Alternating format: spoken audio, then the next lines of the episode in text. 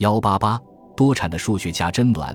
中国古代数学在秦汉时代初步形成体系，经过魏晋南北朝数百年的发展，已经很完备了，并形成以十部古典数学著作为中心内容的完整的体系。这十部著作合称《算经十书》，是隋唐时国子监算学科学生的指定教材。在十部算经中，有四部是北周时大数学家甄峦编撰和注解整理的。包括《周笔算经》《五曹算经》《五经算术》和《数学记忆》。甄峦，字叔尊，北周中山无极人，官至司隶校尉、汉中郡守，精于数学，兼通天文历法，曾经编撰过《天和历》，并于周武帝天和元年起被采用颁行。甄峦是位勤奋多产的数学家，所著几部数学著作重点各异，学术价值也高低不等。其中最重要的当属《五曹算经》，这是一本为地方行政人员所写的应用算术书。全书共五卷，用田曹、兵曹、吉曹、仓曹、金曹五类官名做标题。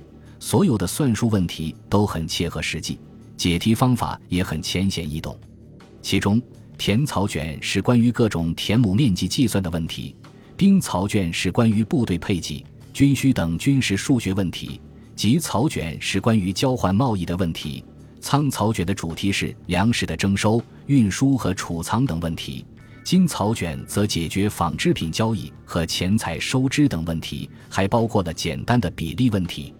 五曹算经提到的算法大都不超过九章算术的范围，但值得一提的是，此书对于十进位小数的概念有了新的发展。如兵曹第九题以八斗七升作为弧以下的十进位小数，金曹最后一题以其足前四分四厘表示不足一文钱的余数，这在中国数学史上具有相当大的意义，应予重视。五经算术全书共二卷，对《尚书》《诗经》《周易》《礼记》《论语》等古代经籍有需要运用数学知识或计算技能的地方，都做了详细的注解和讨论。其数学意义不是很大，《数学记忆》一卷，卷首题汉徐越传，北周汉中郡守，前词立陈真鸾著。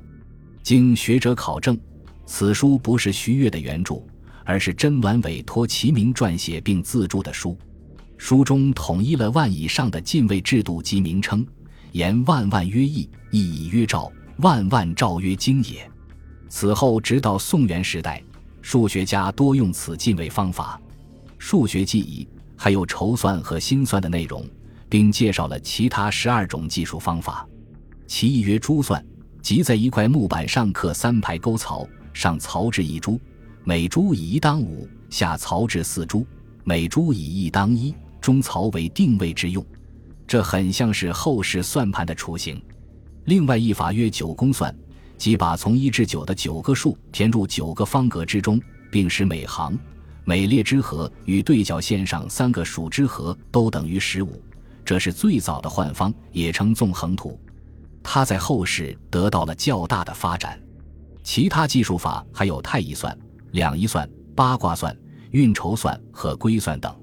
甄峦提出这些方法，主要是想简化计数法，由于不是从实践中产生出来的。他们对实际计算工作没有起到什么作用。不过，从这些技术法中，我们可以看出甄峦有着卓越的数学才能，而且其中的珠算、心算、九宫算等内容对后世数学有着巨大的影响。甄峦还为其他几部数学经典著作做了注释，《旧唐书·经籍志》载：“三等数一卷，董权传，甄峦著。”三等数。是唐朝国子监算学馆学生必读之书，迄今已无传本，其内容难以考证了。甄峦还重撰过《周笔算经》，它本来是一部古代的数学书，汉代以前的《盖天说》就出于该书。今天的传课本共两卷，题赵君清注，甄峦重述，李淳风等注释。如果没有甄峦所做的重述工作，这本古书很可能就要散佚了。